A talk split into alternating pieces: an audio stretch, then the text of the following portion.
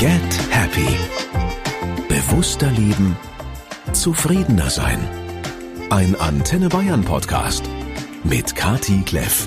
Und ich sage Hallo, ihr Lieben. Wie schön, dass ihr auch an diesem Freitag dabei seid. Ich hoffe, ihr seid an einem wunderbaren Ort und habt ein erholsames Wochenende vor euch. Dies hier ist eine Jubiläumsfolge. Rund 100 Folgen Get Happy liegen nämlich bereits hinter uns. Berühmte, namhafte Gäste wie Eva Maria Zurhorst, Dr. Joe Dispenza, Neil Donald Walsh, Curse, Leon Winscheid, Stefanie Stahl, Thorsten Havener, Verena König oder auch Laura Marlina Seiler um nur ein paar wenige zu nennen, waren schon bei mir zu Gast. Von jedem von ihnen habe ich irgendetwas gelernt und mitgenommen, auch für mich ganz persönlich. Und natürlich hoffe ich, dass es euch genauso ging. Heute feiern wir also 100 Folgen Get Happy und aus diesem Grund sitze ich ausnahmsweise mal auf der anderen Seite des Mischpultes. Meine liebe, von mir sehr geschätzte Radio- und Podcast-Kollegin Jutta Ribrock wird in der kommenden Stunde meinen Part übernehmen. Und ich darf mich entspannt zurücklehnen und eure Fragen, die ihr mir in den letzten Tagen geschickt habt, beantworten. Und ich bin sicher, so wie ich Jutta kenne, auch noch ein paar Fragen mehr. Jutta Ribrock hostet den Podcast Einfach ganz Leben. Wir teilen verschiedene Leidenschaften, aber ganz besonders die für Psychologie und Persönlichkeitsentwicklung. Und nachdem ich sie schon für ihre hundertste Ausgabe mit Fragen löchern durfte, drehen wir den Spieß heute um. Jutta ist nicht nur Podcasterin, sondern auch Sprecherin, Nachrichtenredakteurin, Buchautorin und eine ganz famose, herzenskluge Person. Und ich begebe mich in der nächsten Stunde unglaublich gern vertrauensvoll in ihre Hände. Und jetzt bin ich gespannt, was in der nächsten Stunde passiert. Hallo, liebe Jutta. Hallo, liebe Kathi. Wow, wow, wow. Vielen Dank. Du hast jetzt so viele Vips aufgezählt und heute bist du unser VIP. Mehr als 100 Folgen. Mhm. Get happy. Juhu, Konfetti. Ja, aber echt, hey, Wahnsinn, Wahnsinn. Ich gratuliere dir von Herzen. Ja, vielen, vielen Dank. Es, ein, es war eine ganz schöne Reise. Ja. Ganz schön spannende. Ich möchte dir zu Anfang mal die Partyfrage stellen, wie mhm. ich das bei mir nenne. Also stell dir vor, wir kennen uns nicht. Wir tun jetzt mal so wir treffen uns auf einer Party bei Bekannten mhm. und dann kommen wir ins Gespräch und dann sagt man ja irgendwann mal so dieses, und was machst du so? Mhm. Dann würde ich heute im Jahr 2023 arbeiten. Äh, dann würde ich heute im Jahr 2023 antworten. Schau mal, ich verspreche, ich bin echt ein bisschen nervös, merke ich gerade. Also, was würde ich antworten? Vermutlich würde ich sagen, ich bin unter anderem Radiomoderatorin. Das ist schon mal neu. Ähm, aber ich habe in den letzten Jahren viele Veränderungen durchlaufen und mittlerweile arbeite ich mit Menschen und begleite Menschen durch die Brille der Psychotraumatologie und ich mache Podcasts. Punkt. Punkt. Ja, ich glaube, das würde ich sagen. Tatsächlich kennen wir uns ja schon ganz viele Jahre mhm. als Radiokolleginnen und ich erinnere mich noch, wie du vor ein paar Jahren gesagt hast, weißt du, Jutta, ich mache noch so eine Ausbildung. Ich möchte in dieser Lebensphase noch in was Neues einsteigen, noch was anderes in die Welt bringen. Und das war deine Coaching-Ausbildung. Mhm. Ne? Wie kam das, dass dieses Bedürfnis in dir entstanden ist? Das kam wie die Jungfrau zum berühmten Kinde. Also die Menschen, die meinen Podcast hören, wissen das, weil ich da sehr offen mit umgehe. Ich habe selber eine sehr lange Heilungsreise hinter mir, war lange in der Traumatherapie, knapp sieben Jahre. Und zum Ende meiner Therapie landete ich durch Zufall, das setze ich hier äh, in Anführungsstriche, auf einem Podcast, der kreative Transformation heißt. Es war ein Oktoberabend im Jahr 2019 und ich war neugierig geworden und dachte, aha, was ist denn das? Ach, guck mal, ein Podcast über Trauma, sowas gibt es, ist ja krass. Da höre ich doch gleich mal rein. Und die Frau, die dort äh, sprach, mit dieser warmen, freundlichen, sensiblen Stimme, traf mich innerhalb von Sekunden mitten ins Herz. Und diese Frau war Verena König. Mhm. Und ich merkte schon, während ich noch mit dem Hund spazieren gehe, mit dem, ging mit dem Podcast auf den Ohren, dass sich hier gerade etwas seinen Weg an die Oberfläche bahnt, was vielleicht einer sehr heftigen Emotion gleichkommen konnte. Mhm. Und dann bin ich schnurstracks zurück nach Hause und äh, ich fing im Treppenhaus schon an zu weinen. Also Verenas Worte hatten mich einfach so krass berührt und auch an einem an einer Stelle erwischt, die einfach dran war, würde ich mal mhm. sagen. Und dann bin ich in meiner Wohnung ganz bitterlich in Tränen ausgebrochen, weil ich im Grunde genommen aufgrund dieser Folge, die Trauma und Einsamkeit hieß, das erste Mal auf der Gefühlsebene mit der Einsamkeit in Kontakt kam, die ich als Kind so oft empfunden hatte. Und dann habe ich der Verena über Instagram, die hatte damals, glaube ich, keine Ahnung, 500 Follower oder so, äh, eine, eine Nachricht geschrieben und habe mich bedankt. Und dann hat sie auch ganz bezaubernd zurückgeschrieben und ich war neugierig geworden auf sie und ihre Arbeit. Und dann sah ich auf ihrer Internetseite, dass sie Ausbildungen anbietet. Mhm. Damals noch in Präsenz, heute ähm, nur noch online. Und dann dachte ich, das will ich. Ja. Es war mir völlig egal, warum. Ich hatte keinen Plan damit, ich hatte kein Ziel, es, es erfüllte keine, keine Funktion. Ich wusste nur, das will ich. Mhm. Und es war überhaupt das allererste Mal in meinem Leben, dass ich eine, eine Ausbildung fernab der, der Radiowelt überhaupt in Betracht zog. Mhm. Also so dieses, ach, man kann auch was anderes machen als Radio. Und dann, dann war mir alles egal. Es war mir egal, ob ich dafür ähm, frei bekam. Ich dachte, das, das, das klappt schon. Mhm. Ich melde mich jetzt da an. Der Betrag war überschaubar, den, den konnte ich aufbringen. Und ähm, ich dachte, das wird schon irgendwie funktionieren. Und so ging das alles los. Wow, du bist total deinem Herzen gefolgt ja. damit. Ohne es zu wissen, das finde ich magisch. Mhm. Inzwischen machst du mit Verena König zusammen auch einen Podcast, mhm. alle zwei Wochen eine Folge, das ist nicht der einzige. Mhm. Dann bist du noch Co-Host im Astropod mhm. mit Alexander von Schlieffen. Genau. Genau. Und Interviews machen war eigentlich auch in deinem Moderatorinnenleben schon immer dein Highlight. Das hast du auch mal gesagt. Mhm. Und du hast viele, viele, du hast Stars, prominente Politiker interviewt, egal ob das Herbert Grönemeyer war oder Sting oder Bayerns Ministerpräsident Söder oder Schauspieler wie Florian David Fitz.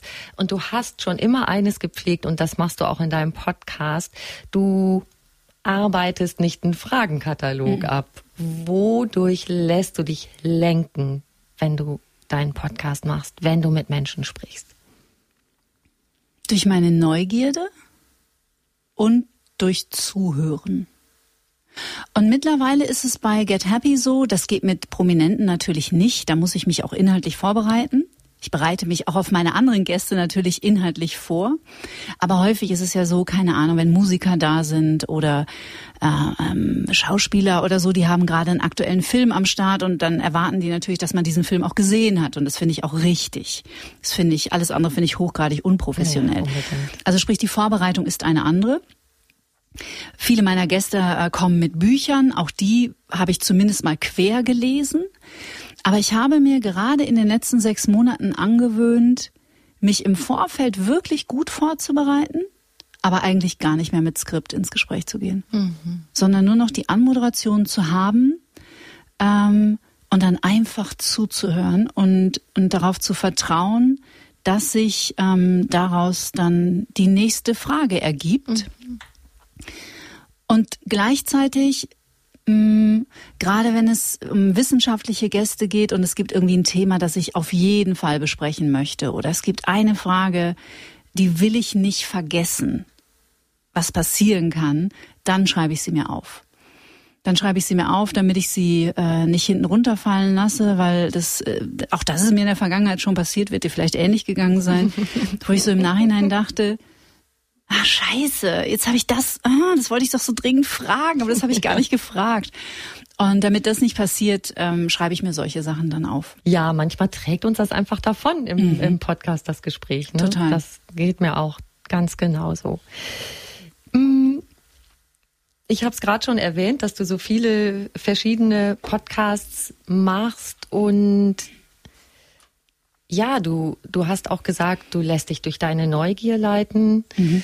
Und du hast einfach viel zu sagen. Das sieht man auch daran, ja, dass du auf so vielen Bühnen bist. Du ähm, bist auch als Speakerin bei Kongressen. Was ist so eine zentrale Botschaft, die du hast, Kathi? Was ist dir wichtig zu vermitteln? Ich glaube, das, was mir am allerwichtigsten ist, zu vermitteln, dass diese Welt dringend Heilung braucht. Ähm, und das sage ich ganz unpathetisch, sondern äh, auf Basis von Neurowissenschaft, weil ich glaube, dass wir uns besonders in den letzten 200 Jahren durch die Industrialisierung und dann die Digitalisierung und die letzten drei Jahre haben nochmal ordentlich draufgezahlt, ein Leben kreiert haben, für das wir nicht gedacht waren und auch nicht gemacht sind. Und ich empfinde die Welt momentan vor allem im Überlebensmodus, also total im Survival, total in Fight, Flight oder Freeze. Also sprich in einem chronischen Zustand hoher Übererregung, von hohem toxischen Stress. Und gerade dieses Wissen über Nervensystem, unsere Neurobiologie, über Traumadynamiken, über Traumafolgen, ähm, das davon ein von dieser Bewegung ein Teil zu sein und und dieses Wissen mehr in die Welt zu tragen, das ist auf jeden Fall meine mein Kernanliegen. Ja. Mhm. Du hast ein Wesen um dich, das glaube ich sehr viel dazu beiträgt, dass du runterkommst. Mhm. Dein wichtigster Achtsamkeitslehrer. Mhm. Wer kennt ihn nicht? Akinji. Wer dir auf Instagram folgt. Mhm. Der liegt jetzt gerade hier. Der liegt auch hier. Und ich habe mir tatsächlich ein Zitat von dir aufgeschrieben, mhm. das ich total schön finde. Wenn Akinci mir die Welt erklärt, höre ich ihm gut zu, besonders wenn es um Loslassen, Vertrauen, Entspannung und Müßiggang geht, Dinge nicht persönlich zu nehmen oder mich stundenlang über etwas zu ärgern, eben was das Leben im Hier und Jetzt betrifft. Manches muss ich mir öfter erklären lassen und auch nachfragen, aber er ist sehr geduldig mit mir. ist ja ganz süß, dass ich das geschrieben habe. Ja, da musste ich gerade dran denken, wie du das gesagt hast mit dieser Übererregtheit mhm. und Akinci liegt jetzt hier mhm. Total entspannt mhm. so auf der Seite und sein Kuschelfell, das ist so, dass man da mit beiden Händen so reingreifen möchte. Das stimmt, der ist toll. Ja.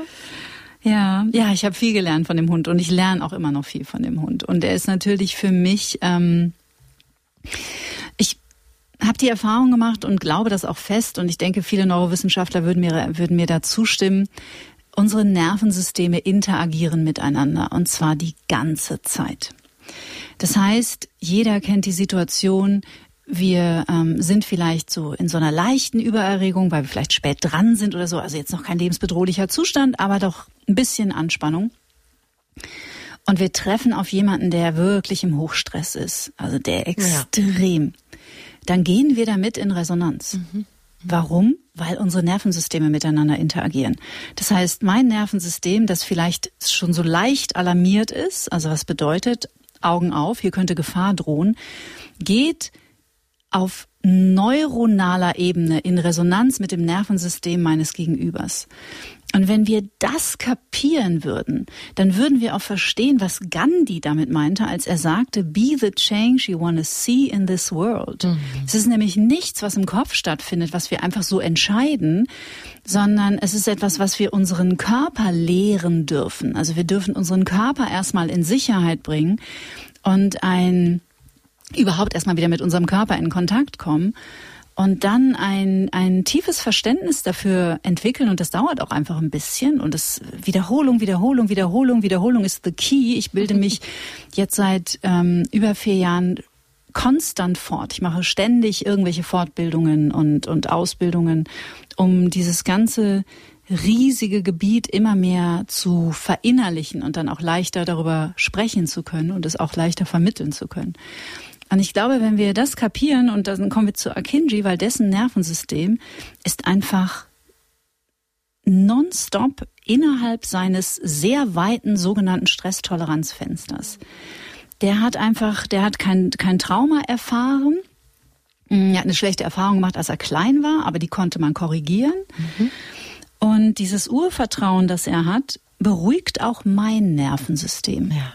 So, also ich, ich gehe einfach mit ihm in, in Resonanz und äh, dafür liebe ich ihn natürlich sehr und ich hoffe, dass es ihm nichts ausmacht, aber ich denke nicht so. Ich, ich glaube nicht. Und es ist ganz interessant, weil ich ja auch mit Menschen arbeite und manchmal ist es so, dass er, dass ich ihn dabei habe und er, er spürt, was der Mensch braucht. Und dann Wow. legt er sich vielleicht zum Beispiel auf die Füße dieses Menschen. So, ich frage natürlich immer, ob das okay ist, aber es ist schwer, diesen Hund nicht sofort zu lieben. Und für die meisten ist es okay. Oder wenn jemand kommt und besonders traurig ist, dann, dann fängt er plötzlich an, so den Clown zu machen und diesen Menschen zum Lachen zu bringen. Ist wirklich ziemlich abgefahren. Also ich denke, er war schon oft da. Auf dieser Welt. Ja, Er hat ganz viel Weisheit mitgebracht. sehr viel Weisheit. Ich sage immer, my personal Buddha. ja. Dazu passt übrigens eine Frage aus deiner Community. Du hast eben schon angesprochen, du hast ein- einen Aufruf gemacht auf Instagram, dass deine Follower dir Fragen schicken können. Und eine war nämlich, warum hast du dir gerade diese Hunderasse und diesen Hund ausgewählt? Streng genommen habe ich mir weder die Hunderasse noch den Hund ausgewählt, tatsächlich. Mein damaliger Freund, ich hatte eine Hündin aus der Tötungsstation, die war schon sehr alt, die kennst du auch, die kleine Manolli, die kleine schwarze Hündin. Und ich wollte keinen zweiten Hund und mein damaliger Freund wollte unbedingt einen Husky. Ich glaube, Männer haben generell so ein Ding mit Huskies, weil die halt so wolfsartig sind und so autonom und so stark und wild und unbezwingbar. Und wir nahmen dann, also hatten uns dann darauf geeinigt, okay, die Manolli ist einfach schon sehr alt, ihre Zeit hier auf Erden ist absehbar. Wir können ja mal Kontakt aufnehmen und vielleicht in zwei Jahren oder so, dann hat er unseren Namen schon mal gehört. Und dann haben wir einen Züchter im Allgäu gefunden und ähm, sind mit dem so verblieben. Und vier Wochen später schrieb er mir über Facebook eine Nachricht.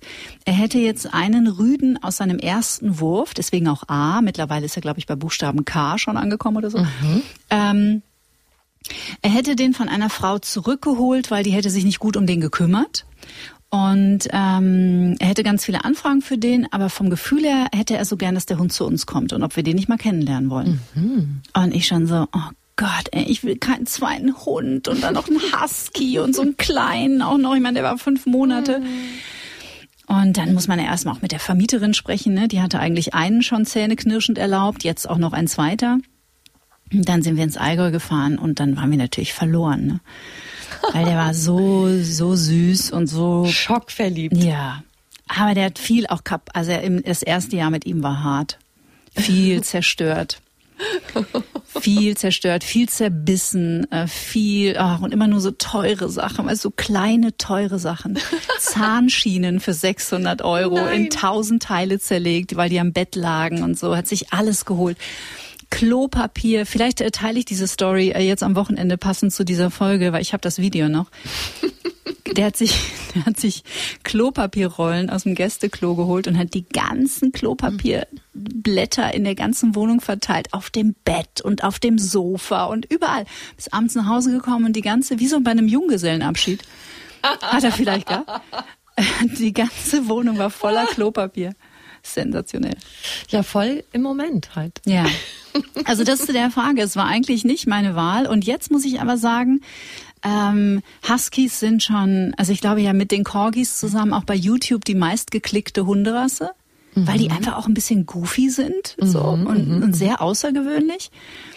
Das würde wahrscheinlich jeder Hundebesitzer bei seinem Hund sagen, aber ähm, sie, die sind einfach wahnsinnig speziell. Das Lustige ist, sie sind sich alle sehr ähnlich. Die, die bellen ja nicht.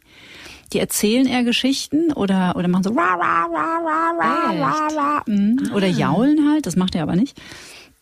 Ähm, aber ich, ich will den Husky auch nicht auf zu einen hohen Sockel stellen, weil man darf sich der Verantwortung schon auch bewusst sein, wenn man sich für so einen Hund entscheidet. Und das heißt, echt jeden Tag richtig viel unterwegs sein, damit er ausgelastet ist. Und es sind krasse Jäger. Aha. Ja, ein paar Kerben haben wir leider im Gürtel.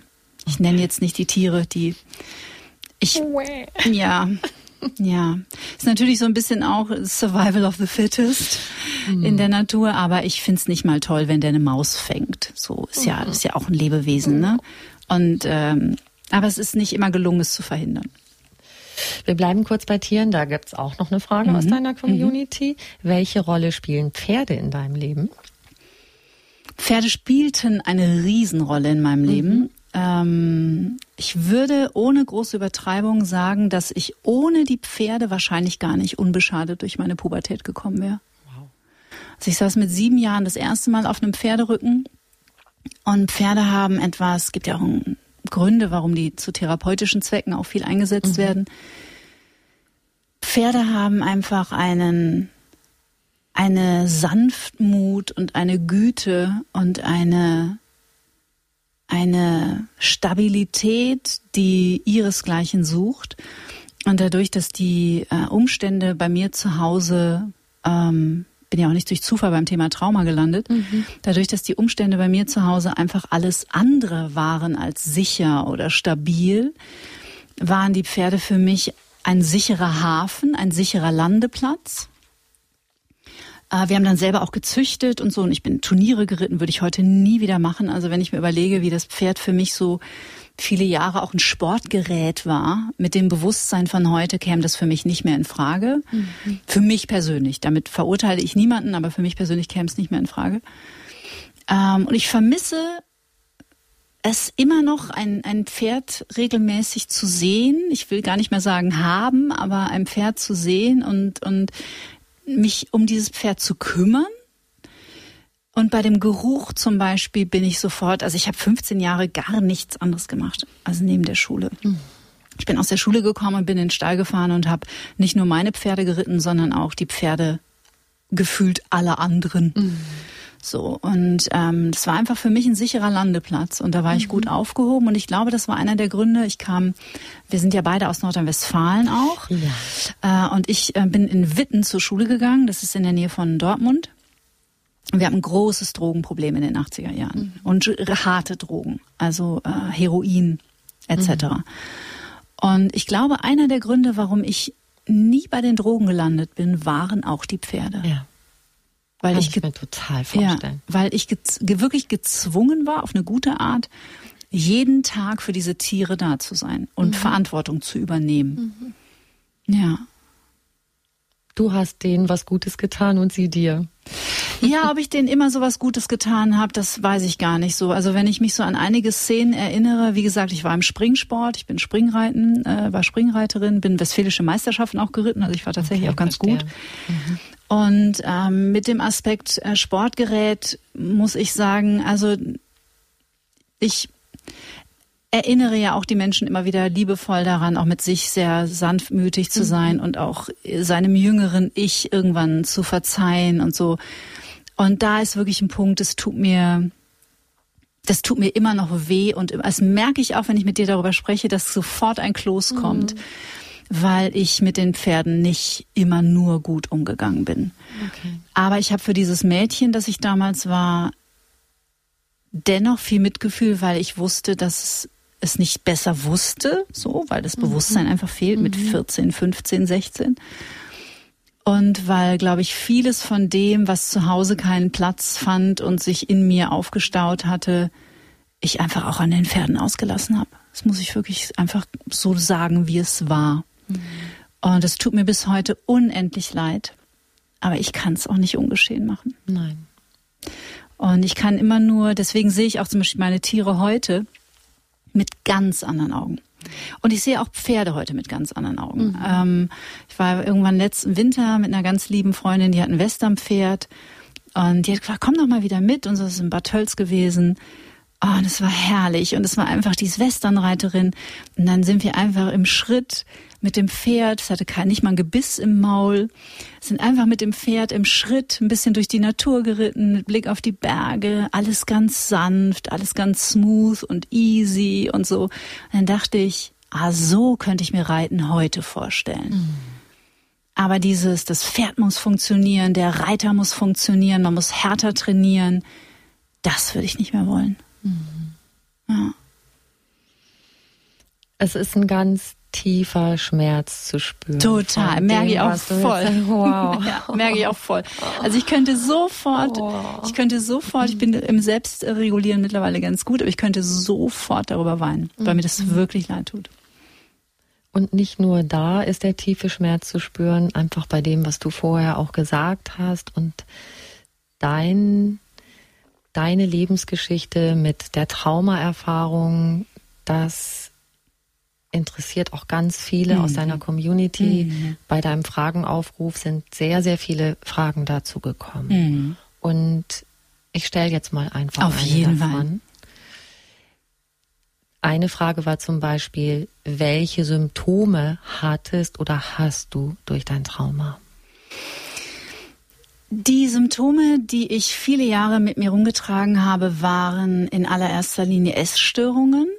Ähm, also ich war so ein, ich war ein Pegelesser und hatte von 65 Kilo bis 93 alles. Und häufig auch innerhalb weniger Monate. Mhm. Ähm, ich habe viele Jahrzehnte gebraucht, um überhaupt zu schnallen, dass das eine sogenannte Essstörung ist. Ich würde den Begriff so heute auch nicht mehr benutzen, weil ich weiß, dass es eine Kompensationsstrategie war. Ich habe einfach als Kind irgendwann aus Trost und Sicherheit, also Essen ist tröstend für uns mhm. äh, und, und steuert natürlich auch das parasympathische Nervensystem an Verdauung und so.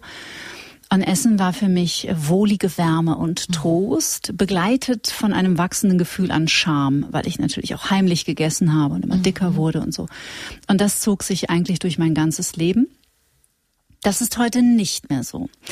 Aber ich habe ein kleines, dickes Mädchen in mir. Das hat Beyoncé mal über sich gesagt. In mir gibt es ein kleines, dickes Mädchen. Und dieses kleine, dicke Mädchen gibt es auch in mir. Und ich habe gelernt, mit diesem Mädchen sehr liebevoll zu sein. Mhm. Und wenn es Bock hat, eine Pizza zu essen, dann bekommt es eine Pizza. Und dann reglementiere ich es nicht oder verurteile es oder schreie es an. Und aber als Chefin im Ring, als äh, Frau, als Erwachsene auf dem Driver's Seat, ähm, entscheide ich dann am nächsten Tag, okay, liebes inneres System, gestern hatten wir eine Pizza, heute essen wir nur einen Salat. Pizza jeden Tag geht nicht. So. Und dann sagen alle, okay so. Die Chefin im Ring und das kleine dicke Mädchen ja. sagt das auch. Ne? Ich danke dir so sehr für dieses Bild, weil ich merke gerade, ich habe auch noch dieses kleine dicke Mädchen. Oh, hallo. Ja. Und das war tatsächlich, genau, hallo, hallo, hallo ihr zwei. ich war tatsächlich als Kind so so, weißt du, so rund und, und weich und pummelig, hat man bei uns gesagt. Und mein großer Bruder war immer so ein langer, dünner Hagerer mhm. und hat abends sechs Brote gegessen und ähm, ich zwei und er hat, weißt du, kein Gramm Fett angesetzt. Mhm. Und bei mir hat sich das irgendwann aufgelöst, als ich dann so in die Pubertät kam mhm. oder so schon, weiß ich nicht, mit elf, zwölf rum. Ich habe es aber nicht gemerkt mhm. und war dann ganz dünn und wollte immer dünner werden. Also ich habe diese mhm. ganze Karriere mit alle Diäten, die man so machen kann, mhm. habe ich gemacht in mhm. meiner Jugendzeit, weil ich immer noch dachte, ich wäre das kleine dicke Mädchen. Aber mhm. deshalb berührt mich das gerade so, dass du das sagst. Ja, ja, das verstehe ich. Mhm. Ja, und das war im Prinzip bei mir auch ähnlich. Also ich war das erste Mal mit elf bei einer Ernährungsberatung. Mhm. So. Mhm.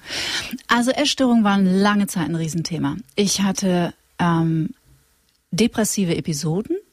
Mhm von denen ich nicht wusste, dass es depressive Episoden waren, bis meine Traumatherapeutin eine Diagnose schrieb, als es nämlich darum ging, ob ich jetzt sechs Wochen in die Klinik gehe oder nicht. Und dann stand das schwarz auf weiß. Mhm. Und dann habe ich das so gelesen und dachte, hä? Ich habe doch keine depressiven Episoden. Aber klar, ne? Und wann war das, was du gerade Das war 2017. Mhm. 2017 oder 2018. Ich hatte 2016 so ein ähm, eine Serie von Live-Events, von sogenannten. Also sprich, so ein bisschen eine Zeit der Dekompensation, weil in sehr kurzer Zeit sehr heftige Sachen passierten. Also ich äh, bin damals von Antenne Bayern weggegangen, das erste Mal. Ich bin ja dann wiedergekommen, drei Jahre später. Ähm, nach 21 Jahren, meine Beziehung ging nach fünf Jahren in die Brüche. Äh, meine Freundin Miriam Pilau starb an Krebs, sehr überraschend, auch für den Freundeskreis. Dann musste ich meinen Hund einschläfern lassen und eine Woche später starb mein Vater. Mhm. Aus dem Nichts. Und das alles innerhalb von fünf Monaten. Hammer. Und dann habe ich noch sieben Monate funktioniert und habe versucht, mich über Wasser zu halten und habe Tinder-Dates ohne Ende schrecklich. Eine mhm. schlimme Zeit. Und irgendwann, ähm, irgendwann konnte ich es nicht mehr halten. Und mhm. dann bin ich zurück in die Traumatherapie, nochmal für knapp drei Jahre oder zweieinhalb Jahre Und in dieser Phase, der, der, als ich so ins Fühlen kam und alles aufbrach, weil meine Kompensation, es war einfach, der Druck war so groß geworden, dass meine Kompensationen nicht mehr funktionierten. Mhm. Da ähm, ging es drum, gehe ich in eine Klinik oder nicht. Mhm. Und meine Therapeutin hat damals zu mir gesagt, ich schreibe dir die Überweisung, das hat sie dann auch gemacht. Ich hatte auch Kontakt mit einer Klinik hier am Chiemsee und sagte, ich glaube aber, dass du es auch ohne schaffst. Und da möchte ich aber an dieser Stelle sagen, ich wäre gerne in die Klinik gegangen mhm. und ich finde, es ist nichts, was man was man ohne schaffen muss. Also wenn man die die Gelegenheit hat, ganz im Gegenteil, ich möchte äh, da, da sehr herzlich die die Angst davon nehmen, in eine Klinik zu gehen. Ähm, ich ärgere mich im Nachhinein so ein bisschen, dass ich es nicht gemacht habe. Aber ähm, genau, und im Zuge dessen ähm, sah ich diese Diagnose schwarz auf weiß. Und da wurde mir erstmal klar, dass alle Symptome, unter denen ich gelitten hatte, nämlich ähm, so taub zu sein, ja. dass ich, es gab Tage, da konnte ich mir nicht mal ein Brot schmieren. Also da, da weißt du, wenn du so wenn du tonnenschwer bist und alles ist in Watte und alles ist, ist taub und stumpf und, und du gehst in die Küche und denkst so, du musst was essen. Aber ich, ich schaff's nicht. Ich schaff's einfach nicht. Ich konnte mir so einen Hüttenkäse aufmachen, das ging. Und dann so einen halben Hüttenkäse, so völlig geschmacklos. Also, das war echt das Einzige, was, was ging. Und da wurde mir das erstmal also jemand anders musste mir diagnostizieren, damit ich glaubte, dass meine Situation echt ernst war. Ja. So. Und wie so häufig wechselten sich diese depressiven Phasen ab mit Phasen totaler Übererregung, also sprich ähm, Angst- und Panikattacken.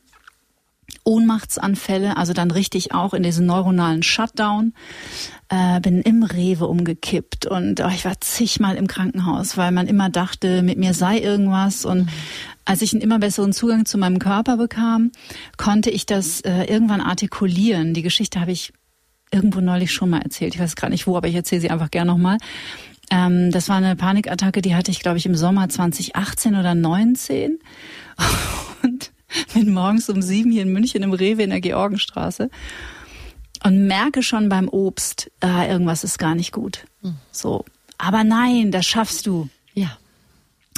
Bis zum Frischfleisch habe ich es geschafft. Und dann äh, war da ein Mitarbeiter, der gerade die Regale einräumte und zu dem bin ich gegangen und habe ich gesagt, ich lege mich jetzt auf die Erde. Sie müssen sich keine Sorgen machen. Ich habe eine Panikattacke. Bitte rufen Sie keinen Krankenwagen. Es ist nicht nötig. Oh, und da war ich wirklich schon schneeweiß im Gesicht und dann lag ich auf der Erde. Ähm, und der war natürlich in heller Aufruhr und alles andere als cool. Und irgendwann hörte ich dann so aus der Ferne eine Frauenstimme, die sagte, ich kenne das von meinem Mann, lassen Sie mich mal, ich kümmere mich um die Frau. Und ich so, oh Gott sei Dank, oh. jemand, der sich auskennt. Und die hat dann einfach neben mir gesessen eine halbe Stunde und hat mir ein Glas Wasser äh, äh, gegeben und hat war einfach beruhigend. Apropos Interaktion der Nervensysteme, sie ist halt einfach cool geblieben. Mhm.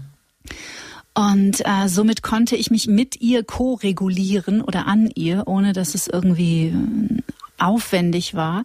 Und die hat mich dann nach einer halben Stunde aber zu Fuß noch nach Hause gebracht, hat dann bei meinem damaligen Sender angerufen, hat gesagt, die Frau Kleff kann leider nicht kommen. Die liegt hm. die, wie ein Käfer auf dem Rücken vor der Wurstabteilung.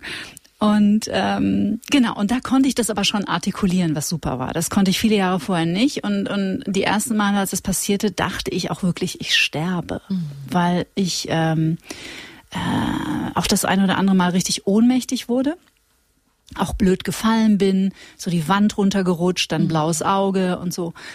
Ähm, und da bin ich dann immer gleich in der Kardiologie gelandet und auf den Kopf gestellt worden und ich kannte das Ergebnis. Es gab keins. Mhm. So, mit mir war alles in Ordnung. Mein Nervensystem war nur einfach äh, im Shutdown. Mhm.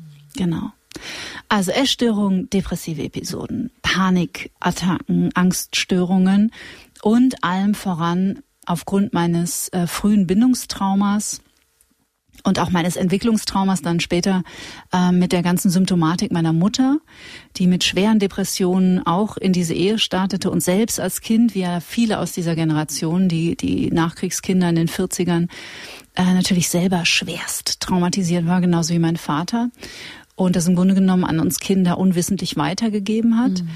Ähm, also aufgrund meines Bindungstraumas ähm, überhaupt nicht in der Lage, gesunde Beziehungen zu Menschen aufzubauen. Mhm. Und zwar nicht nur zu Partnern nicht, sondern eigentlich auch ähm, nicht zu Freunden oder Arbeitskollegen. Also ich habe war nicht in der Lage, mich auf eine gesunde Art und Weise in einem gesunden Tempo mit einer gesunden Portion Skepsis einem Menschen zu nähern. Mhm. Sondern wenn jemand freundlich war zu mir, war es gleich so, möchtest du bei mir wohnen? So. Und, und es hat sich natürlich oft ähm, echt als Griff ins Klo entpuppt, leider. Mhm. Weil ähm, das Menschen waren, die häufig dann auch Themen aus meiner Kindheit mit in die Beziehung brachten. Mhm. Sucht, Drogen, Alkohol, ähm, Lügen, Manipulation, so das ganze Programm. Mhm. Und ich sage jetzt mal so scherzhaft, ich war wirklich uh, the Queen of Toxic Relationships. Und das war ich auch. Mhm. Also, und es wurde immer, immer, immer gruseliger. Die Beziehungen wurden immer gruseliger, die Partner wurden immer gruseliger und auch dieser ähm, emotionale Missbrauch wiederholte sich, finanzieller Missbrauch wiederholte sich. Also ich habe ähm, ich habe Miete gezahlt und Essen bezahlt und Urlaube bezahlt, weil ich immer ganz gut verdient habe beim Radio. Mhm. Weil ich dachte, wenn ich das alles mache, dann werde ich nicht verlassen. Mhm. Dann werde ich mit Respekt behandelt, aber das Gegenteil war der Fall. Genau. Ja. Das ist das Gegenteil. Ja. ja. Viele Fragen beziehen sich natürlich darauf, mhm. wie du da rausgekommen bist. Ich fasse die mal ein bisschen zusammen. Gerne. Also was genau hat dir in deiner Traumatherapie besonders geholfen? Ähnlich die Frage, wie hast du es geschafft, deine Traumata zu überwinden und so viel Lebensfreude zu entwickeln, mhm. was du jetzt ausstrahlst? Ähm, und auch, was war für dich am hilfreichsten, um zu lernen, dein Nervensystem zu regulieren? Das hast du gerade erwähnt. Deshalb fasse ich mal das als mhm. so einen Fragenkomplex zusammen. Mhm. Okay.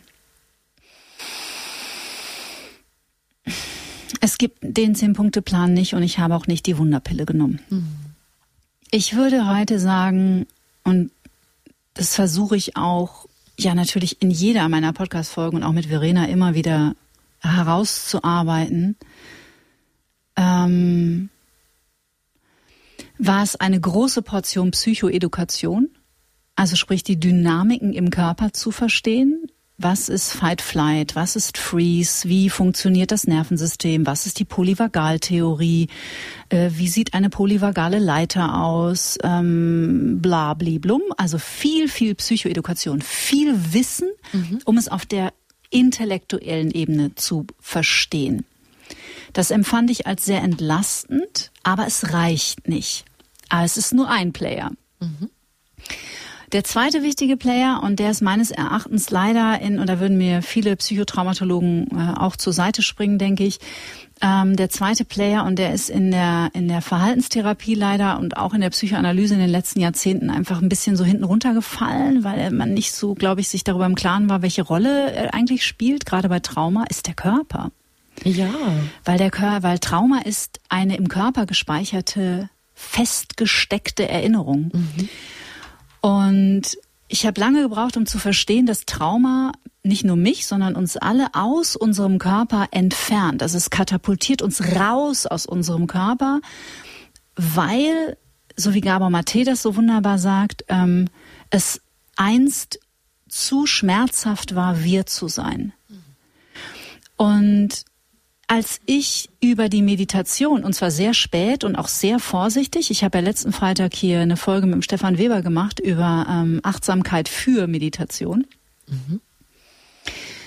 Ich habe meinen Weg in den Körper äh, über Yoga zurückgefunden, ohne es zu wissen. Yoga ist eine wunderbare Art, um in den Körper zu kommen. Ja. Ähm, und in Kombination dann, dass ich 2018 angefangen habe, mich der Meditation zu nähern. In ganz mhm. kleinen Schritten und auch ganz vorsichtig. Also ich bin nicht irgendwie zehn Tage in ein Schweigeretreat, sondern ich habe echt in Baby Steps angefangen und das war für mich total hilfreich, weil ich dann auch nach der, mit der Ausbildung bei Verena verstanden habe, dass es mein Körper ist, der nicht in Sicherheit ist. Mhm. Mhm. Also wir können uns auf der Verstandesebene tausendmal einreden. Ja, aber es ist ja keine Gefahr mehr. Ja, mag sein.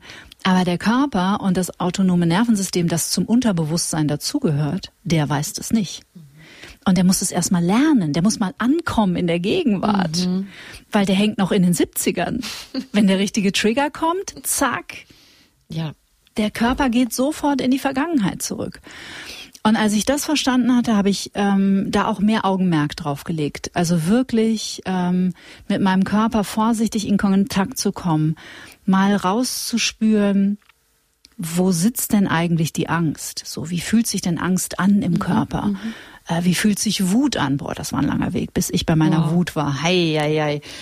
Stand ich hier, äh, die Jutta und ich sind jetzt hier gerade im, im Funkhaus von Antenne Bayern und äh, du siehst die Autobahnbrücke da 500 Meter entfernt, ne? Ja. Als ich das erste Mal mit meiner Wut in Kontakt kam, war vorher was vorgefallen, das ist nicht so wichtig.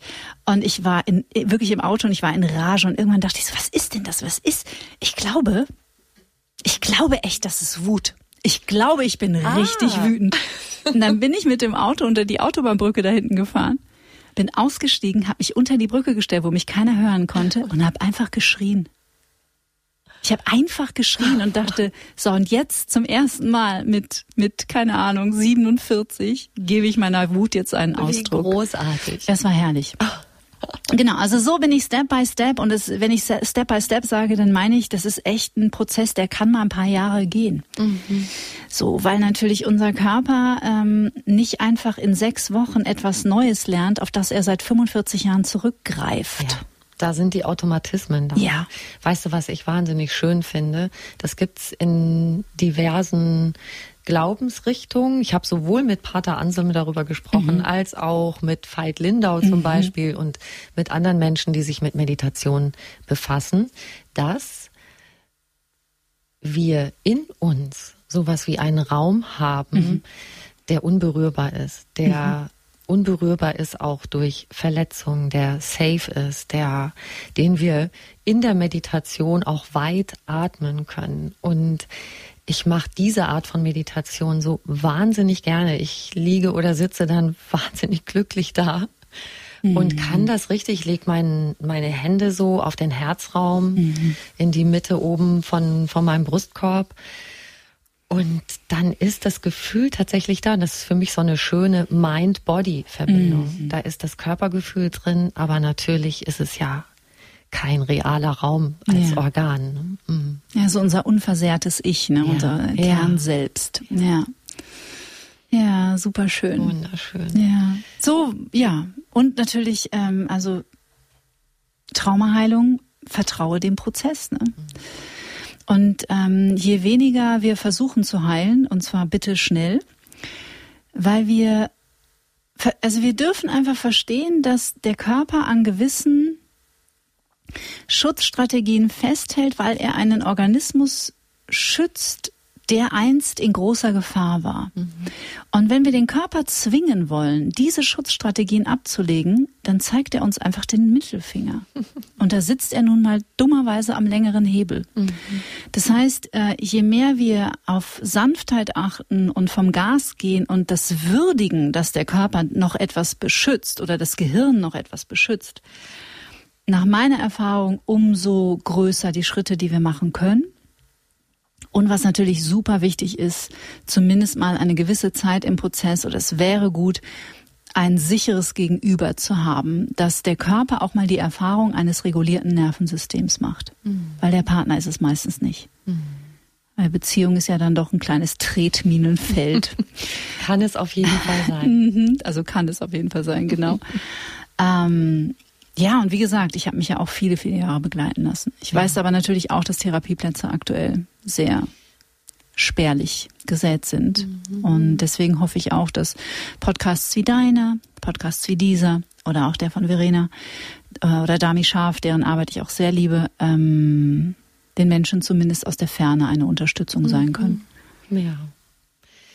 Außer diesen Fragen kam auch ganz oft einfach nur Danke für deinen Podcast. Mm. Du bist toll, liebe Kathi. Also genau das, was du gerade sagst. Viele Menschen fühlen sich total inspiriert. Mm.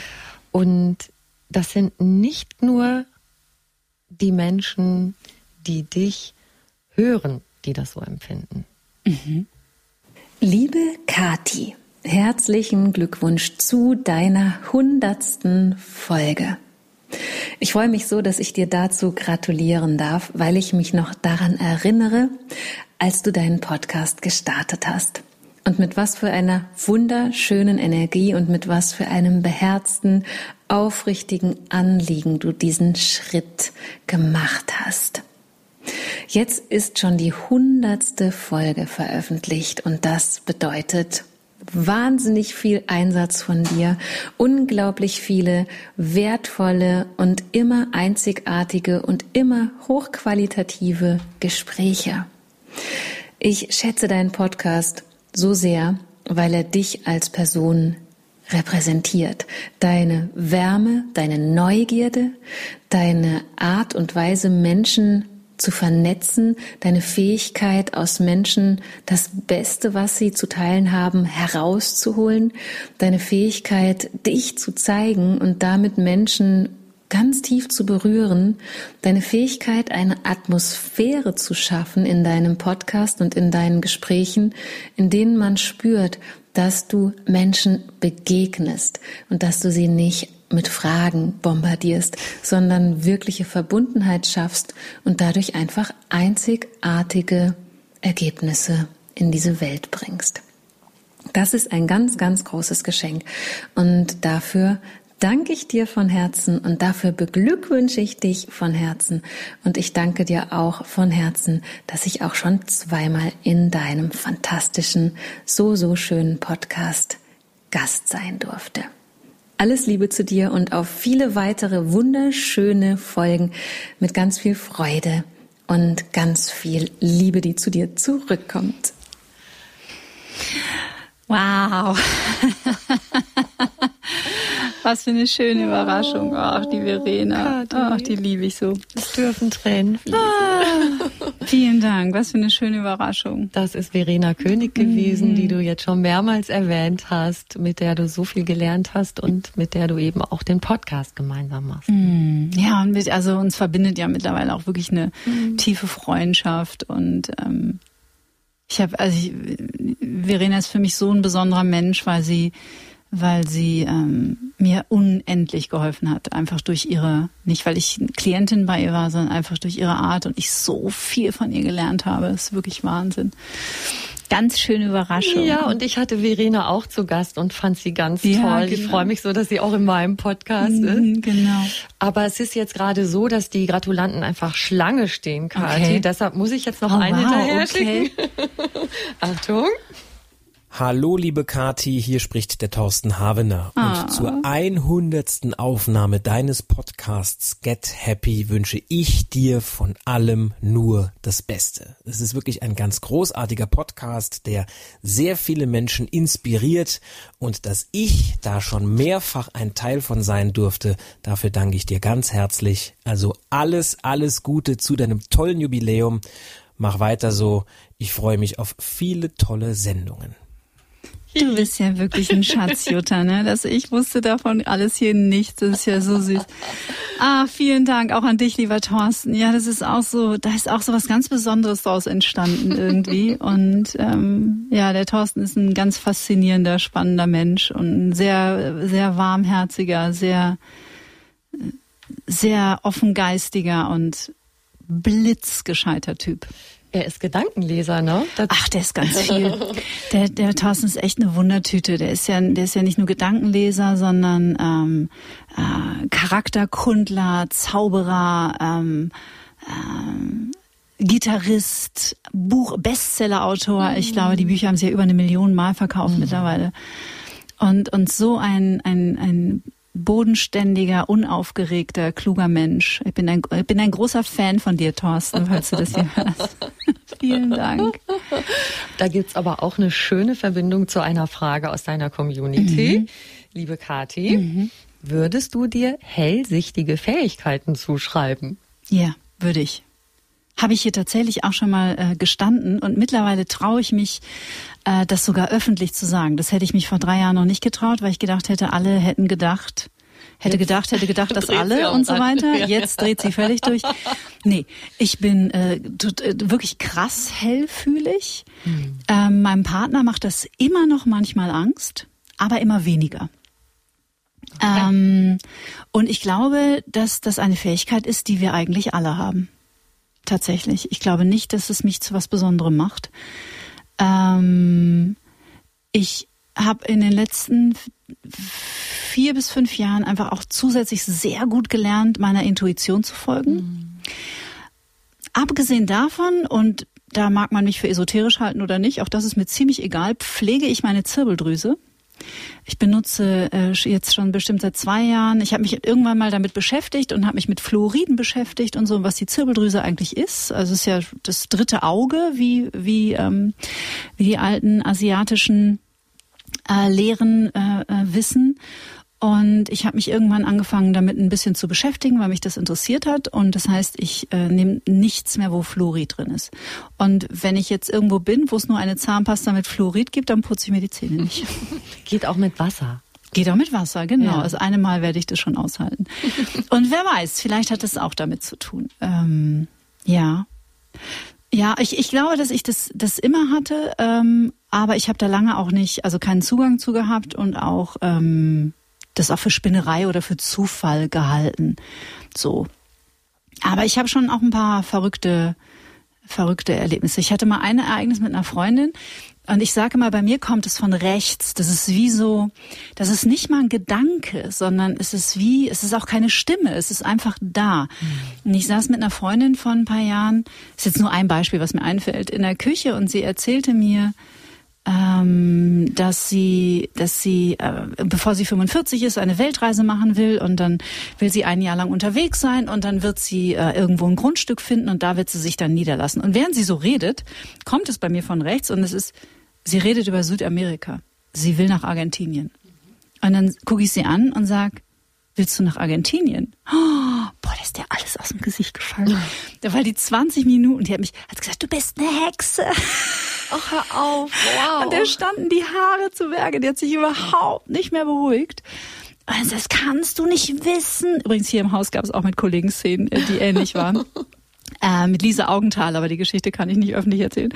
Sehr witzig. Ähm, und dann sagt er, woher weißt du es? Sag ich, ich habe keinen, ich kann es dir nicht sagen. Ich kann es dir nicht sagen. Und ich glaube, dass wir diese Skills alle haben. Hellfühlig zu sein oder auch hellhörig zu sein. Also mhm. Also sprich, jemand sagt was und es ist ein Wort und du denkst dir, stopp, da war irgendwas war da. Da war irgendwas.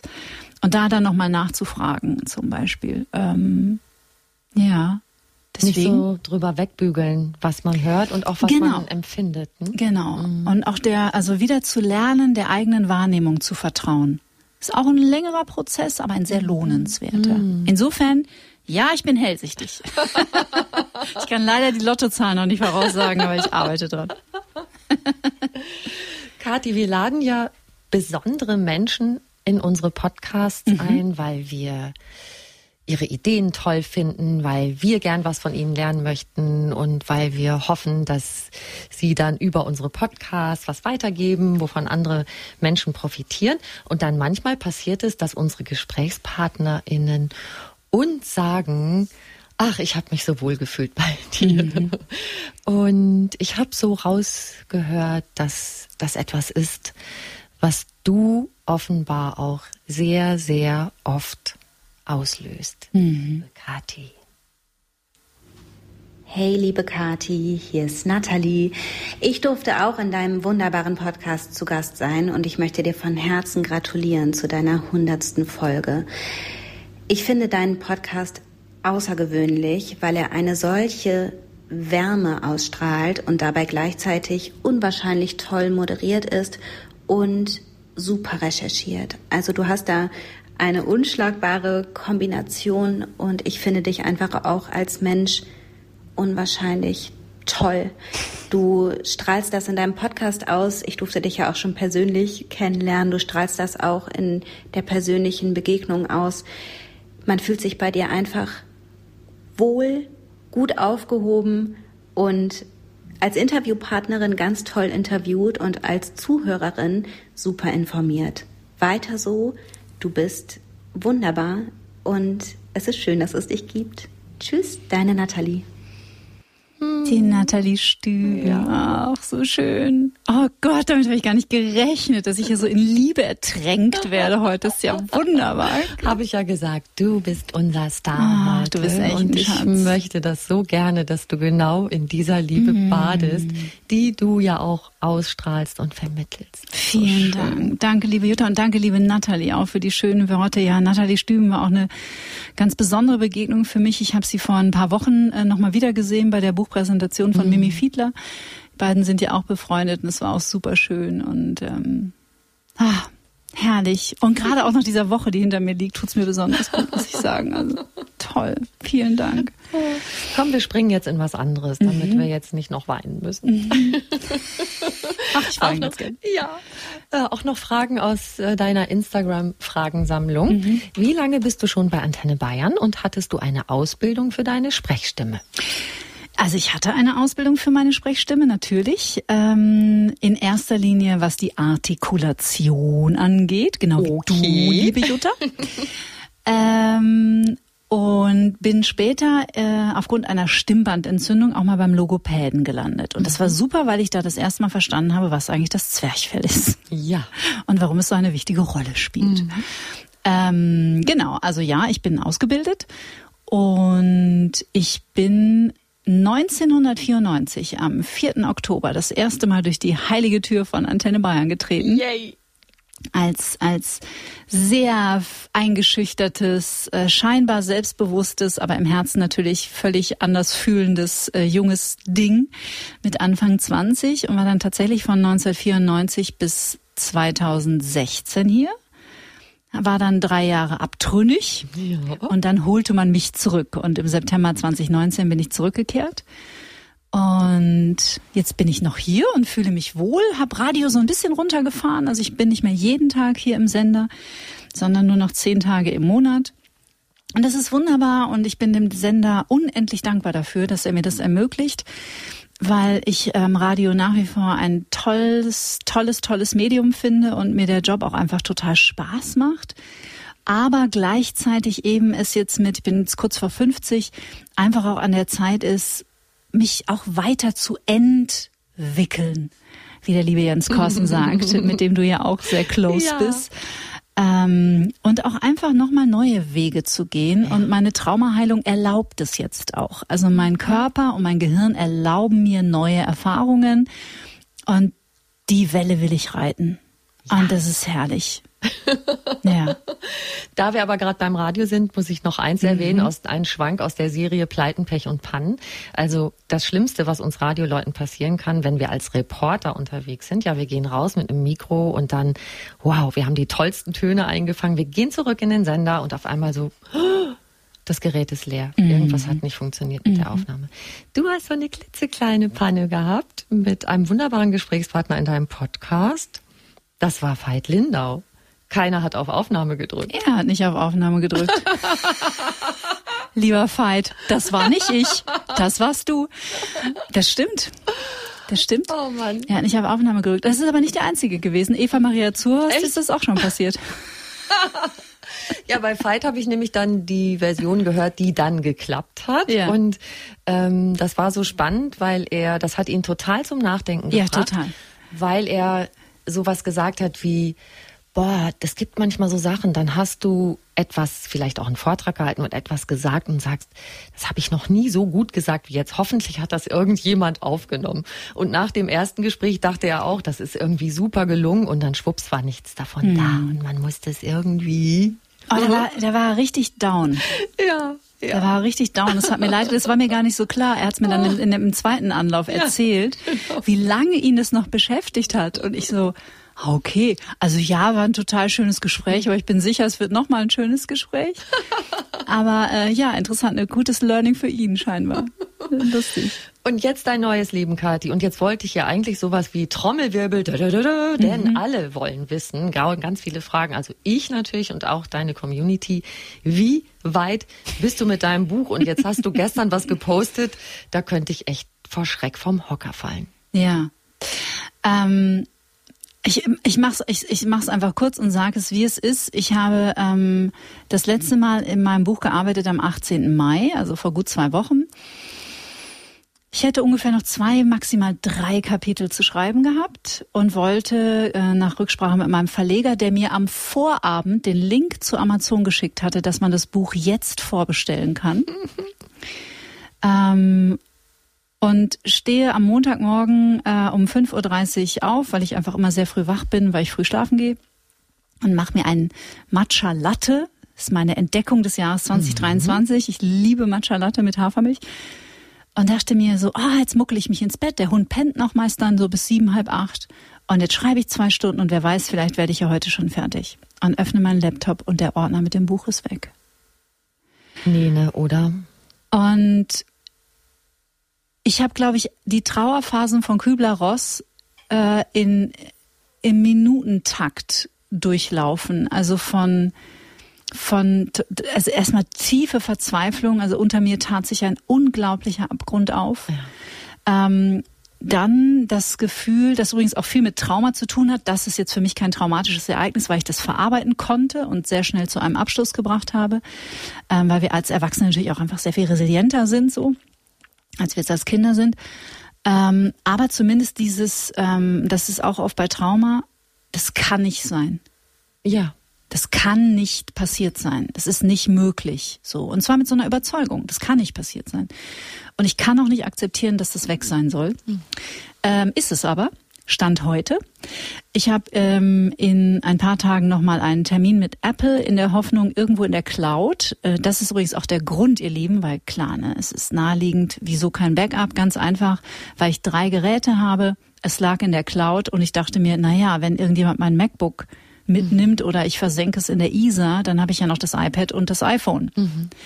Aber dass ich den Ordner lösche, auf die Idee bin ich natürlich nicht gekommen. Das und ich, heißt, es ist auch in der Cloud weg, es ist einfach genau. überall weg. Also ich kann es mir nur so erklären, dass ich in einem Moment höchster Unachtsamkeit, ähm, die, den mein, ich habe meinen Desktop geleert und sauber gemacht und scheinbar habe ich den Ordner mit markiert und in den Papierkorb gezogen. Das wäre noch nicht so schlimm gewesen.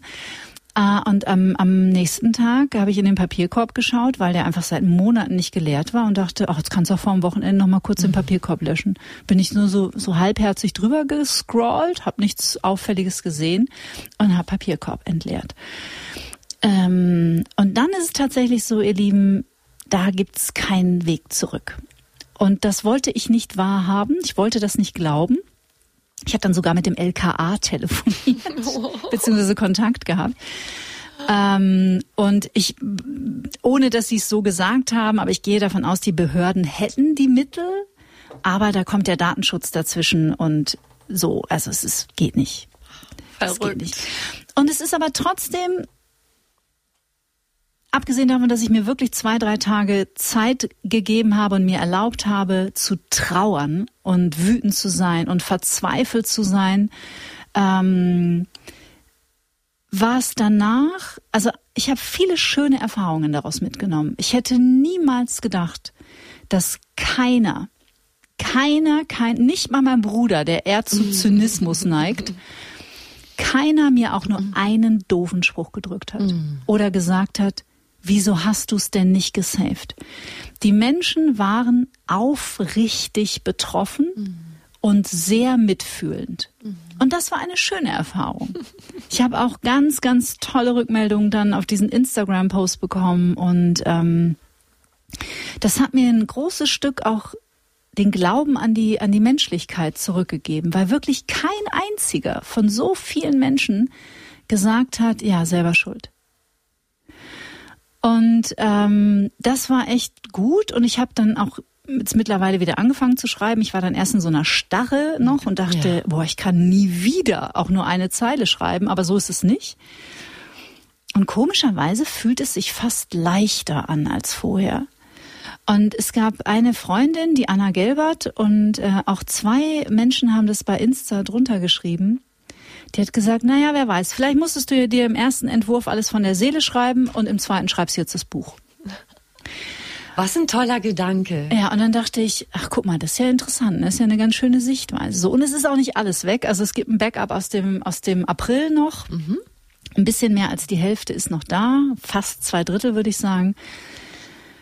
Krönchen zurechtrücken, den Staub abschütteln und weiter geht's. Ne? Und zum Glück habe ich ähm, mit Bernhard Keller von Momanda einen wunderbaren Partner an der Seite im Verlag, der gesagt hat, hey, wir schaffen das schon und easy und so überhaupt keinen Druck macht und nicht sagt, was, was war eine Katastrophe, oh.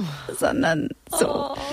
Aber es war scheinbar fehlte mir die Erfahrung. Ne? Und also oh. mittlerweile kann ich euch sagen, jeden Tag, du hast es ja bei deinem Buch, äh, was du mit Jens Korsen geschrieben hast, auch so gemacht, wie du mir im Vorgespräch verraten hast. jeden Tag ein Backup ziehen. Ich habe jetzt mittlerweile die Time Machine aktiviert. Ich habe einen USB-Stick. Also ich, ich mache jetzt hier fünffach Double Safe, ähm, weil das passiert dir natürlich nur einmal im Leben. Und ganz kurz der letzte Satz noch, da war ich auch extrem überrascht, wie vielen Menschen das schon passiert ist. Ja, echt. Und mit immer mit extrem wichtigen Dokumenten, das finde ich auch spannend. Also Magisterarbeit, ähm, Doktorarbeit. Äh, die Clara Hahnstein schrieb drunter, äh, bei ihrer Psychotherapeutenprüfung äh, dasselbe passiert. Das Verrückt. Ich, ja. Und das denke ich auch immer, wenn wir so Meldungen haben. Ich mache ja auch Radionachrichten, dass Menschen in Zügen Taschen mit 10.000 Euro Bargeld liegen lassen oder sowas. Mhm. Also wo du denkst, oder ein wertvolles Instrument, mhm. wo du denkst, wenn du sowas dabei hast, du eigentlich müsstest du es ja die ganze Zeit unterm Arm geklemmt halten mhm. oder dich drauflegen ja, oder scheinbar nicht. Ja. Und dass dann sowas passiert, als wäre es gerade dann, wenn es so wichtig ist, ja. ähm, weil wie so wie Murphy's Law, dass dann was damit passiert. Ich finde es total verrückt. Total faszinierend, stimmt. weil ich habe noch niemals, noch also noch nie ein Dokument gelöscht, hart im Papierkorb geleert, ja. was ich danach gebraucht hätte. Noch nie. Kein Foto, keine Rechnung, nichts.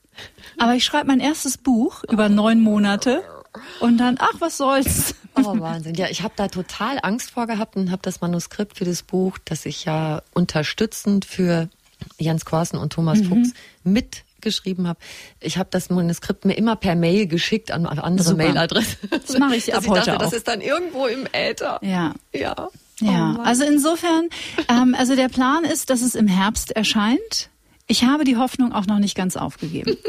Ich muss jetzt gerade mal eine Bestandsaufnahme machen, was noch alles da ist. Und wie gesagt, ein bisschen Hoffnungsschimmer ähm, gibt es noch. Und, und wenn ich, ich werde ich mache mein Bestes. Mehr ist nicht drin. Ja. Oh, und danke für diesen Satz. Mehr, mehr ist nicht drin. Mehr ist nicht drin. Den habe ich mir auch so an mein Herz gedrückt mhm. in der letzten Zeit. Mhm. Habe ich bei dir gelesen und gehört und dachte so, ja, der ist so wohltuend. Ich als äh, Hyperperfektionistin, mhm. ich übe das ja jetzt schon länger, das mhm. nicht mehr zu sein. Wenn mir das nicht so gut gelingt, hilft mir der Satz total dabei. Mhm. Einfach zu sagen, okay, das konnte ich jetzt leisten und ich habe auch ziemlich viel dafür gegeben. Mhm. Aber es ist noch nicht mal so, wie ich habe mein Bestes gegeben. Das ist ja auch so ein Spruch, der oft empfohlen wird. Mhm. Ich habe mein Bestes gegeben mhm. und hm, sondern vielleicht habe ich noch nicht mal mein Bestes gegeben. Also das finde ich noch toller, wenn ich mir verzeihen Stimmt, kann, ja, dass ich super. nicht das Beste gegeben ja, habe. voll gut. Und einfach sag, mehr war gerade nicht drin oder mehr ist gerade nicht drin. Und das ist eigentlich auch ganz schön okay. Total. Sehr traumasensibel. Richtig schön. Ja, richtig schön. Ja, vielleicht habe ich gar nicht mein Bestes gegeben. Hätte ich mein Bestes gegeben, hätte ich das Buch wahrscheinlich nicht gelöscht. War nicht drin.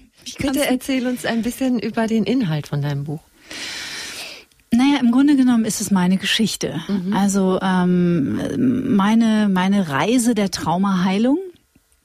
Und ich glaube, das darf ich an dieser Stelle schon verraten, weil ich finde es tatsächlich ziemlich spektakulär und ich bin sehr überrascht gewesen. Mein Vater lebt nicht mehr, aber es war natürlich klar, wenn ich meine Geschichte oder beziehungsweise wenn ich ich fange anders an. Es kam schon vor zwei Jahren eine Anfrage von einem anderen Buchverlag damals, ob ich ähm, ein Buch über Trauma schreiben möchte. Und da habe ich wahnsinnig mit mir gehadert und habe das aufgeschoben, aufgeschoben, aufgeschoben, mich rausgeredet, aufgeschoben und irgendwann habe ich es abgesagt. Dann kam ein halbes Jahr später vom selben Verlag nochmal eine Anfrage. Wollen Sie nicht doch ein Buch über Trauma schreiben? Und dann war ich schon wieder, und das ist ein schönes Beispiel für diesen Prozess, in dem wir stecken, wenn es um Veränderung geht. Da war ich an einem anderen Punkt. Ja. Sechs Monate später war ich an einem anderen Punkt und merkte, Moment, irgendwas ist anders. Ich prokrastiniere gar nicht mehr so krass vielleicht bin ich jetzt bereit dafür. So. Es ist dann am Ende leider ein anderer Verlag geworden, ein viel kleinerer. Man möge mir das verzeihen, aber ich habe auf mein Herz gehört. Und als klar war, okay, ich schreibe dieses Buch, war ebenfalls klar, ich schreibe dieses Buch nicht als Traumatherapeutin, weil ich bin gar keine Traumatherapeutin. Auch wenn ich vielleicht traumasensitiv coache oder, oder Mentoring mache, ich würde es eher Mentoring nennen, ähm, aber ich bin keine Traumatherapeutin. Wenn ich dieses Buch schreibe, schreibe ich es als Betroffene.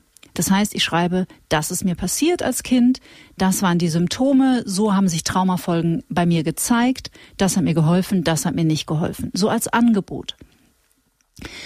Und im selben Moment war auch klar, es wird natürlich auch um meine Mutter gehen und um meinen Vater. Mein Vater lebt nicht mehr seit acht Jahren, ist 2016 gestorben, aber meine Mutter lebt noch und wir haben auch mittlerweile wieder ein ganz gutes Verhältnis, hatten aber lange Jahre auch keinen Kontakt.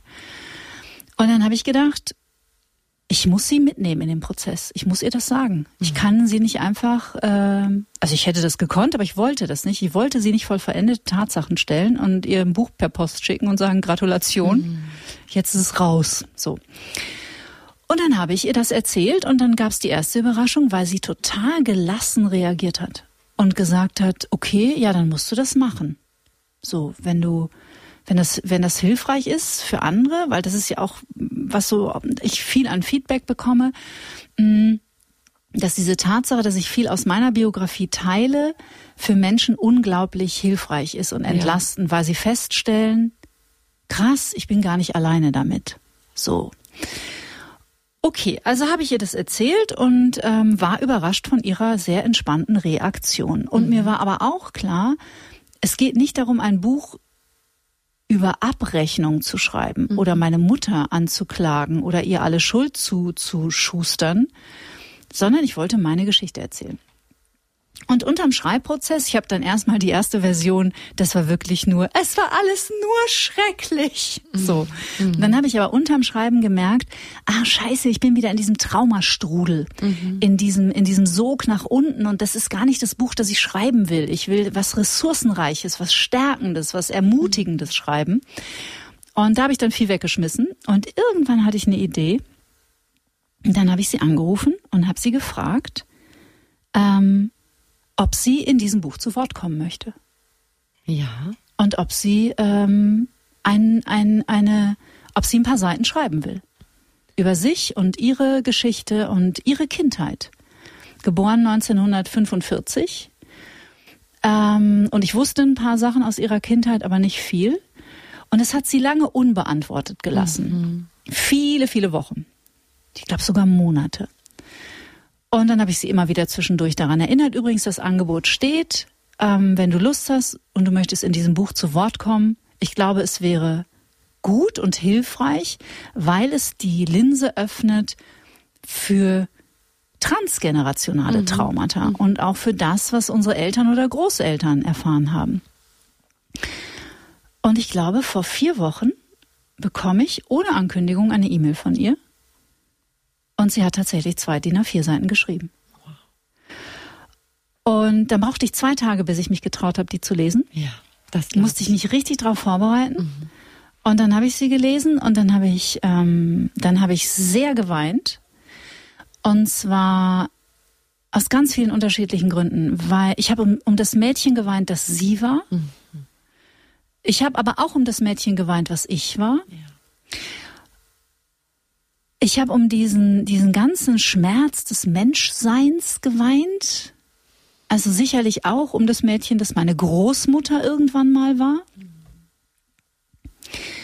Und gleichzeitig ist meine Mutter in diesem, ihr werdet es ja dann lesen, ähm, hat das erste Mal öffentlich bezeugt, dass das, was ich als Kind erfahren hatte, die Wahrheit war.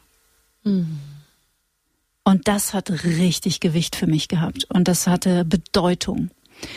Weil wer komplex traumatisiert ist, so wie ich, der kennt dieses Gefühl von, so schlimm war es doch gar nicht. Mhm. Und äh, ja, aber das war ja normal oder jetzt komm, stell dich nicht so an. Ne? Oder bauscht auf. Genau, so mhm. jetzt machst du mach's mal nicht größer oder man mhm. muss die mhm. Vergangenheit auch mal ruhen lassen. So. Mhm. Und dadurch, dass sie in diesen Worten wirklich die volle Verantwortung übernommen hat. Das hat sie so auch noch nie gemacht.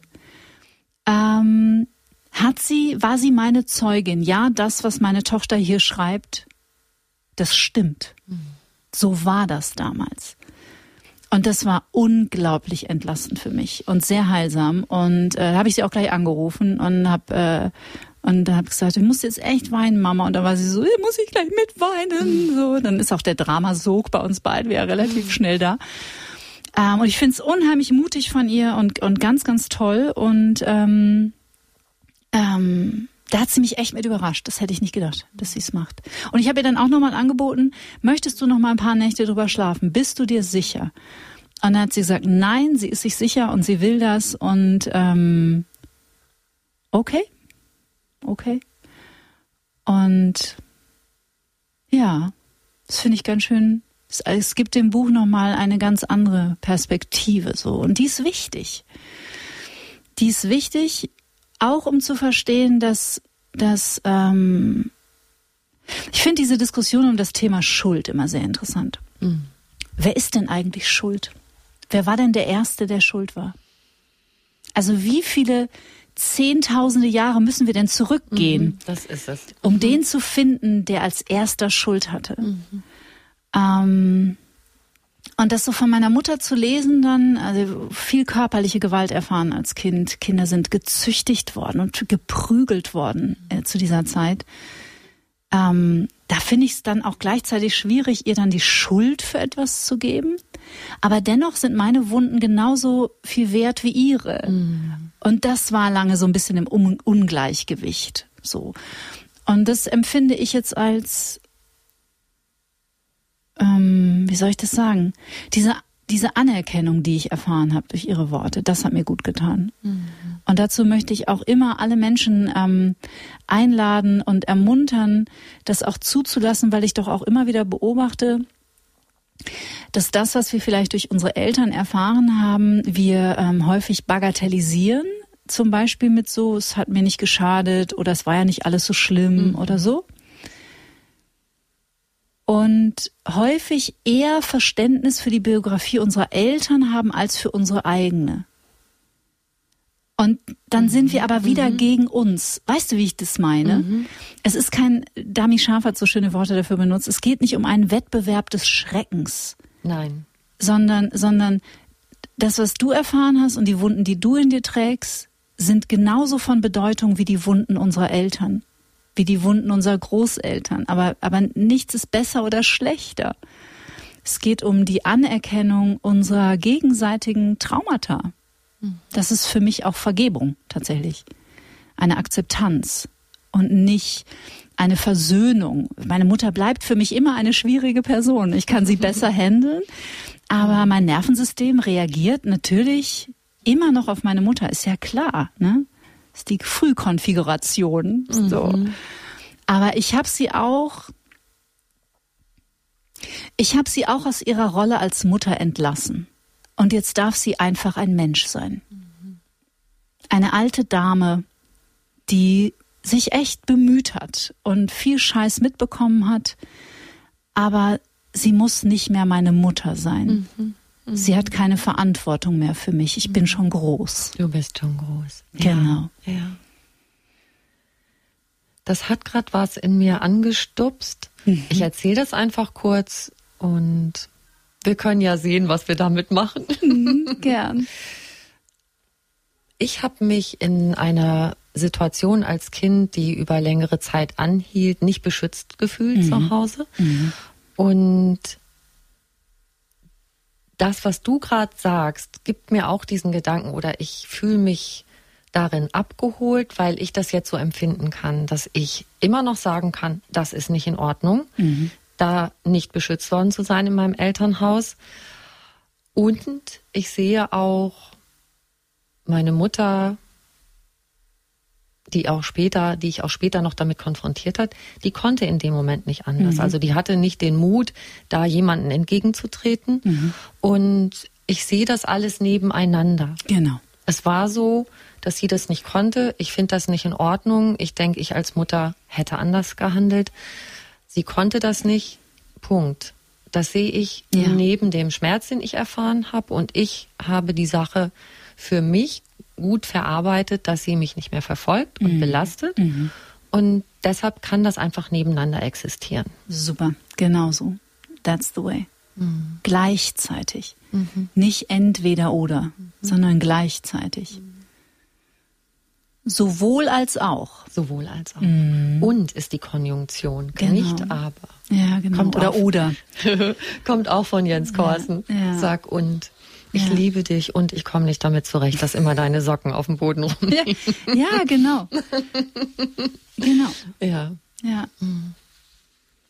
Schön, das ist schön, der Satz. Ich liebe dich und, und ich komme nicht damit klar, dass deine Socken auf dem Boden liegen. Weil ich sage immer noch aber. Ich sage zu meinem Freund dann manchmal, ich liebe dich sehr, aber ich liebe mich in diesem Moment mehr und deswegen gehe ich jetzt. Ich falle nicht aus der Verbindung, ich ghoste dich nicht. Wir sind immer noch zusammen, aber jetzt bringe ich mich in Sicherheit. Tschüss. Oh, und dass ich das mittlerweile kann, ist echt Champions League Wow, für mich. Großartig. Liebe Kathi, du bist einfach so klug und sagst so viele kluge Sachen und Mm. schreibst so viele kluge Sachen. Jetzt wollen wir natürlich unbedingt noch wissen.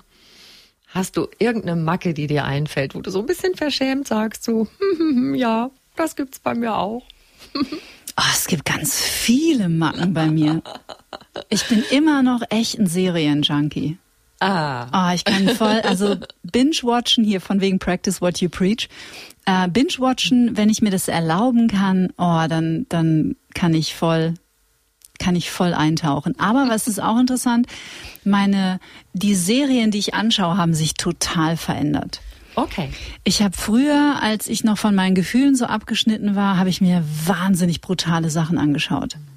Ich habe überhaupt nicht mitbekommen, wie mein Körper darauf reagiert hat. Und das ist vorbei. Aber ich kann so, ich liebe so viel good serien Ich, Ted Lasso, ne, ist für mich die beste Serie seit 20 Jahren. Wenn ihr Ted Lasso noch nicht kennt, ist so wunderbar. Ich heul bei jeder Folge, ist so schön. Oder This Is Us. Ich weiß nicht, wer This Is Us gesehen hat. Also gerade wenn es um Familiensysteme und Psychologie geht, ein, ein sensationell, wirklich ein, ein, eine Studienarbeit eigentlich. Also Binge-Watchen ist immer noch ein Thema. Ähm, und Macken ansonsten, ähm, was habe ich denn für Macken? Ich habe tatsächlich nicht mehr so Macken, die mich so wahnsinnig stressen. So, ich habe es immer noch gern ordentlich, weil Ordnung gibt mir Sicherheit. Ähm, aber nicht mehr so rigide wie früher. Ich habe natürlich auch noch diesen Perfektionisten in mir, ganz klar, aber auch den habe ich ein bisschen entmachtet. Ich bin sehr viel sanfter mit mir geworden und meinem Körper. Habe ich eine richtige Macke? Ich überlege gerade, was der Patrick wohl darauf antworten würde. Der würde sagen, ich bin absolut zum Niederknien und ich habe keine Magen. Ganz genau, das sollte er sagen. Und das lassen wir jetzt so stehen. Genau, so ist es. So ist es. Wow, wie schön. Liebe Kathi, du wirst mir erlauben, dass ich dir meine Lieblingsfrage aus meinem Podcast So am gern. Schluss stelle. So gern. Was ist für dich persönlich Glück?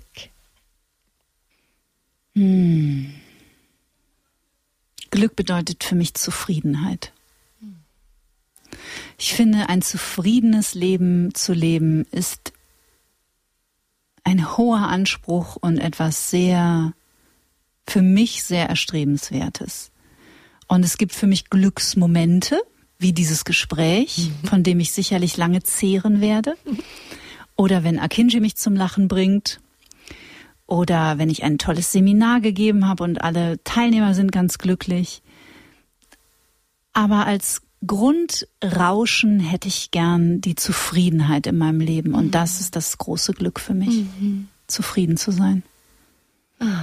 Komm, lass dich umarmen.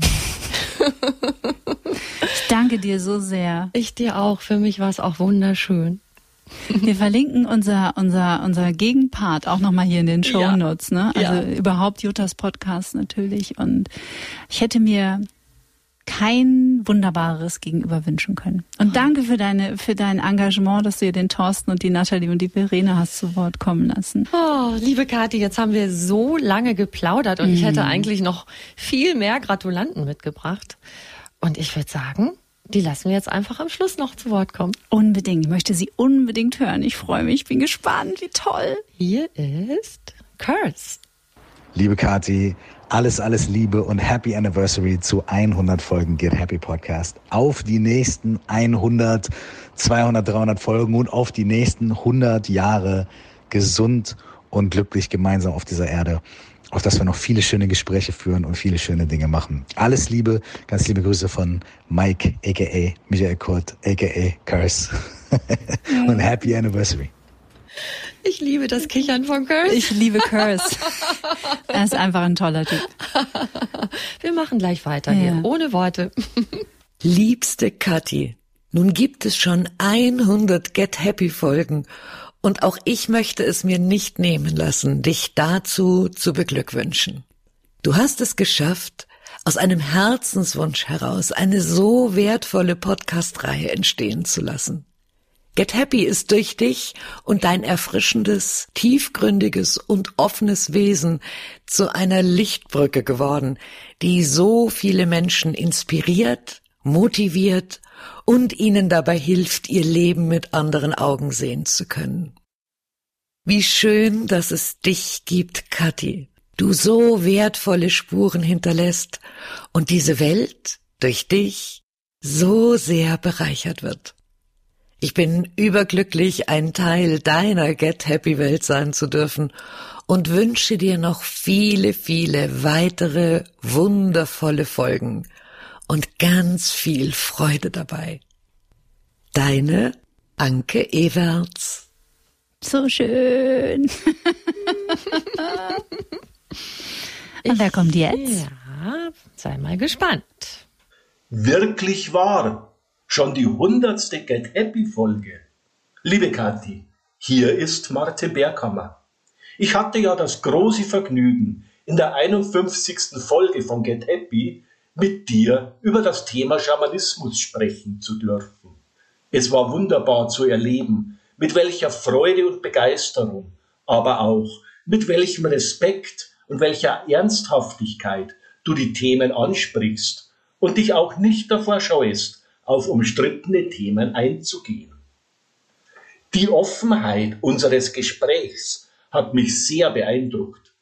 Ich bin mir sicher, Get Happy ist für viele Zuhörer eine Quelle der Inspiration.